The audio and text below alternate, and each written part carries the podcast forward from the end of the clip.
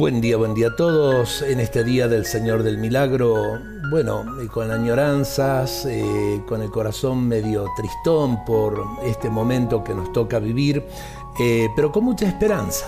Creo que al Señor del Milagro se lo lleva viviente en el corazón. Nos preparamos simplemente para hacer también el pacto de fidelidad eh, al Señor y a la Virgen del Milagro, desde el corazón, desde nuestras casas.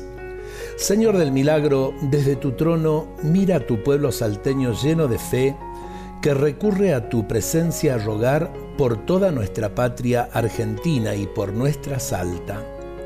Es cierto que muchas veces no fuimos fieles al pacto de amor con vos, pero siempre retornamos a tu abrazo por la reconciliación.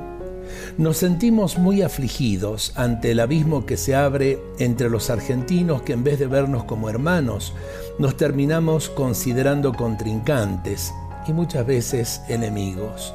Qué triste que es esto.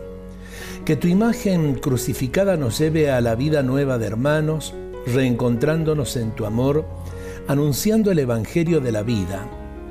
Bendice a nuestras familias con la inmensidad de tu misericordia. Amén y pidamos al Señor del Milagro por la salud de nuestro pueblo, para que nos libre de esta aflicción, de la pandemia que continúa realmente entre nosotros y que nos cuidemos los unos a los otros.